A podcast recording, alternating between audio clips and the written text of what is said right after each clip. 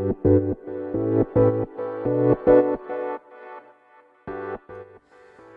科行の10分間始まります、えー、こんばんは歯科です。こんばんはでもないか。まだ5時ですけどね。えっと今日は、えー、また もうねもういいよとみんなに読まれたかもしれないですけどちょっと病院に行ってきました。でまた MRI ですね。MRI 取ったことない人いるかな？まあいますかね。僕はもう今年だけでも4回ぐらい取ってるんで。あのだいたい40分間ぐらいこうトンネルみたいなのに入ってまあ凄まじい音がするんですよねガンガン。だから苦痛な人は結構苦痛かもしれないですけどもう僕ぐらいになるとぐっすり寝れますね。今日も寝てましたね。でまあ腰の状態また見ていただいてまあ、ね、ちょっと遠くてね病院が小岩なんですけどね車で今日は混んでて1時間以上かかっちゃいましたね帰りも。まああのヘルニアはやっぱりそんなに大したことないからやはりあの腰椎の問題なんだろうなっていう感じでまあでもそんなに画像がはっきりはしなかったけどあの僕の削れてる腰椎が少し良くなってきてるんじゃないかというような話もありましたね。で希望が持てるなと思いましたね。だけどまあ痛みはあるので今日は仙骨ってあの、まあ、尾てい骨の上あたりですねお尻の割れ目の上あたりにえー、から針を入れて、えー、っと神経ブロック注射を打ってもらいました。うんもう何ともないですねそんなの。もうしょっちゅうやってるんで。はい。まあねあの深いところに入るんでそれなりにこう気持ち悪い方ですけどね、まあ、少し落ち着けばいいなと思ってます。えー、っとレターいきますね。ご復活おめでとうございます。先日禁断症状が出そうだというレターをお送りしたものです。腰痛の悪化を聞いて驚きましたがまたレターを送ってしまうと石川さんに無理をさせてしまうと思ってレター送信を自重していました。これからも無理のない範囲で更新を楽しみにしています。PS ムンジャルの橋本選手のご活躍感服しました。橋本さんに対して厳しい評価もたびたび聞かれますが圧倒的な強さと実績を積み上げている点ではカルペディウムインストラクターの一つの理想形かと思いましたがいかがでしょうか？はいありがとうございます。そうですね禁断症状が出ると書いてた方ですね。復活まあとりあえずしましたよ。まだね全然腰はやばいですけどね。であのありがとうございます。応援。そうですね橋本まあ惜しかったですね。あのムンジャルの結果は。うん。で橋本に対してその厳しい評価厳しい評価してないですけどね。評価してますよ。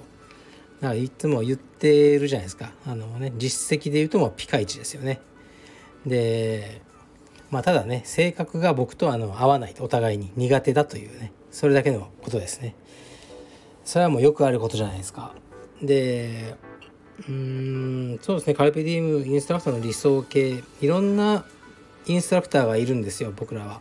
おじさんインストラクターでも試合は出ないけど会員さんのケア、ね、がよくできて気持ちが分かってあげられるとかスタッフってどうしても自分の練習が主で仕方なくねレッスンを教えてるようなやつはいないと思いますけど、まあ、どうしても比重的には自分のねあのレッスンの方が大事になりなるのはまあ僕はある程度は認めてますかね。でもそういうやつは結果出せと。結果出してカルベディウムの名前を売ってこい。世界で。でやっぱり見てる会員さんも誇りに思ってくれると思うんですよね。それがフローグラップリングとかで見たら。カルベディウムのパッチをついてる選手がね世界の大きな舞台でポディウムに乗ってるのを見る。それも僕らの大事な仕事だから何かで役に立てよと思ってるんですよね。指導でもちろん全部できたらベストですけどそんなやつはいないと思うので あのー、もう掃除がねプロフェッショナル級にうまいとかもうありがたいです。とか会員さんへのケアとかレッスンが非常にうまいとかね。とかそのね大会で結果を出すとか何かであの役に立ってればいいと思いますし何もないやつは本当に居場所がなくなっていくと思います。うんカルペディエムではそういうまあ別に場所の奪い合いではないですけどね。あのどこの仕事もあるじゃないですか。もちろん僕だってそうですよ。僕だって代表としてあいなくていいんじゃない石川さんってなったらもういなく、うん、全然存在感を失うんでしょうね。だからそうなってはならないから僕にしかできない仕事をやらなければいけないなと思ってるとこです。うん。で僕そう僕はねちょっと今ねここに3日はずっと中国と話してるんですよね。中国やっぱすごくてコロナがもう収束してきた感じなんですかね。中国のアフィリエイトの話がこうバーって来てるんですよね。ちょっと把握しきれないぐらい来てて。でなんか結構謎なんですよね。オーナー何やってんのってなんかインフルエンサーだとかなんかなんだそれみたいな。まああって。でやっぱこう規模が違うんですよね。100個道場を作りたいとかねそういう人がいたりして。まあちょっとそれは過剰なんでね僕はスローに進めたい。って言ってるんですけどまあどうなるかわからないですね。でもあの、そう。やっぱりね結局はね精神的なつながりでで多分日本語わからないからこれ聞いてないといいなと思ってあえて話すんですけど中国のアフィリエイトの代表いるんですけどめっちゃ気合入ってますよね。あのコロナで1年半ぐらい道場を閉めてたのかな。で僕ねもうあえてもうロイヤリティ払わなくていいよって言ったんですよね。大変だろうから。でもこう彼はこれは私と石川先生の約束ですでそのね道場が開いてようが閉まってようが関係ない。私は信頼を受けて看板をいいてそれに対するあのロイヤリティは必ず払いますって言って大変きつい中ずっと払い続けてくれててしかも海外って日本よりロイヤリティ高いんですよ僕。あのその代わりアパレルを作っていいという条件なんですね。でそういうあの彼ともさっき話してたんですけどうんなんかそういうのを見るとなんかこうネットでよくね中国とかまあ韓国とかを揉めたりしてますよねこういろいろ、うん、でもね全然そういうのってもう吹き飛んじゃうんですよね。一人の本当に付き合ってる中国人がすごく仁義があってえー、っとねまあすごく何て言うかな。僕にとってはいい人だったらもうそれでいいというか、うん、だから、まあ、海外アフィリエイトも、まあ、面白いんですよね。あの結構僕が思ってない角度からいろんな話が来たりして、うん、なんかねホテルの中に道場を作りたいとかね、うん、まあいいけどみたいな。まあよくわからない話もありますけどあの楽しみながらやっていこうかなと思ってますね。はい。で何かあったかな。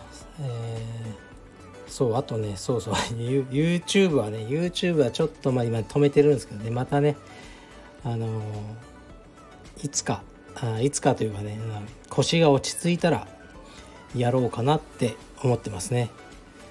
うん。で服部君はね僕は服部君これもねあの服部君じゃなかったらねもうやめてるかもしれないです。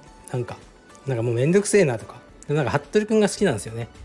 だから服部君と何かやりてえな、うん、何かやるっつってもねあの、まあ、YouTube しかないんでね。まあやろうかな。でもう少し待っててね。そんな感じですかね。で明日はあのー、またね物件を見に行きます。千葉の田舎に。なんとね千葉ね240坪ぐらいあるんですよ。でそれが500万円ぐらいっていうね。まあありえないですよね東京だと。港区の300分の1ぐらいじゃないですかね価格が。うん。ねでもその土地？とかその場所に比べて僕が住んでるこの港区が300倍いい場所だとは僕は思えないんですよね。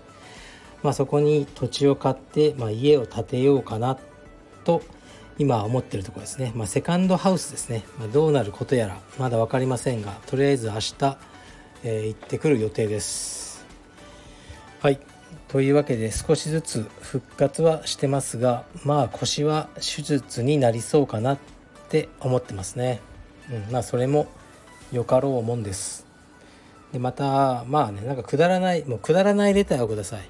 なんかもうこう あんまり深いやつはねもうもっとねくだらないやつがもうなん例えばなんだろうモーニング娘。では誰が好きですかとかねもうそういうそういうやつでいいですはいじゃあ失礼します you